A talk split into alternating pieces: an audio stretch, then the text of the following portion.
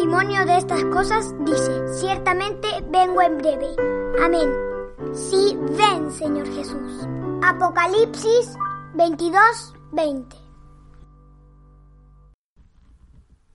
Hola niños y niñas, bienvenidos nuevamente a una nueva meditación. La meditación del día de hoy se llama No comiences incendios. Estoy seguro que muchos de nuestros oyentes han escuchado la siguiente advertencia alguna vez en su vida. Esta es, no juegues con fósforos.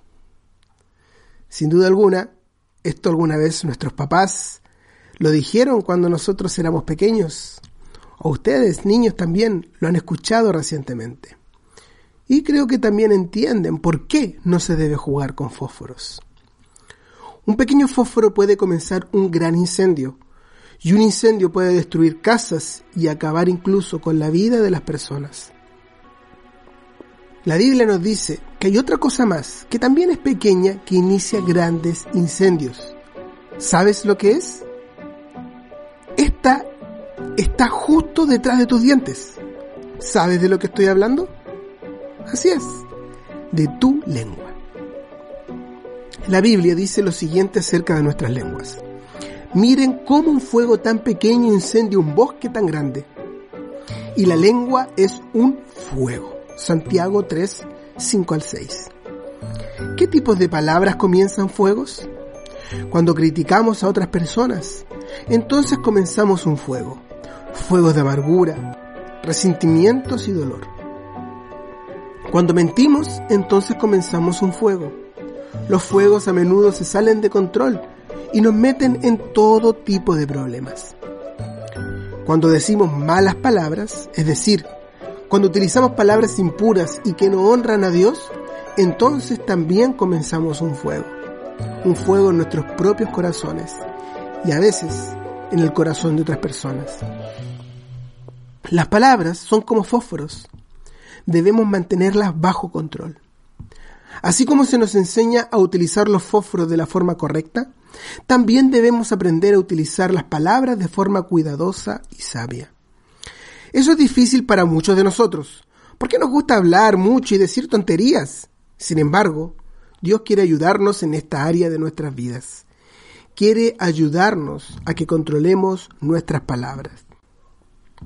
Si leemos lo que Santiago dice acerca de la lengua, para esto los invito a leer todo el capítulo 3 de la epístola de Santiago, entonces descubriremos que Dios quiere ayudarnos a que domemos la lengua, así como las personas doman a los animales.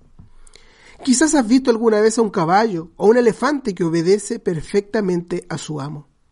Bueno, Dios puede hacer lo mismo con nuestras lenguas salvajes.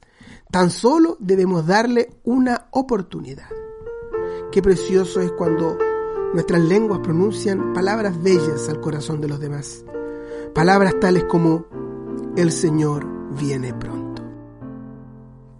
Cuando la trompeta del Señor se toque la final, con fulgor apunte el día eternal y los redimidos suban a su casa celestial. Cuando allá se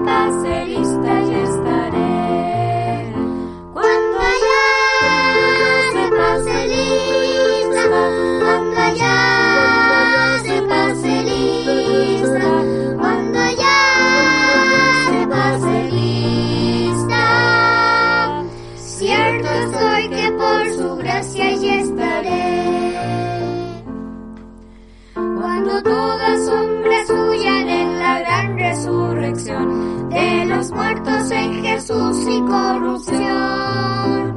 Y en las nubes al Señor reciban que consolación. Cuando allá se pase lista yo estaré. Cuando allá se pase lista, cuando allá se pase lista, cuando allá se pase lista. Cierto estoy que por su gracia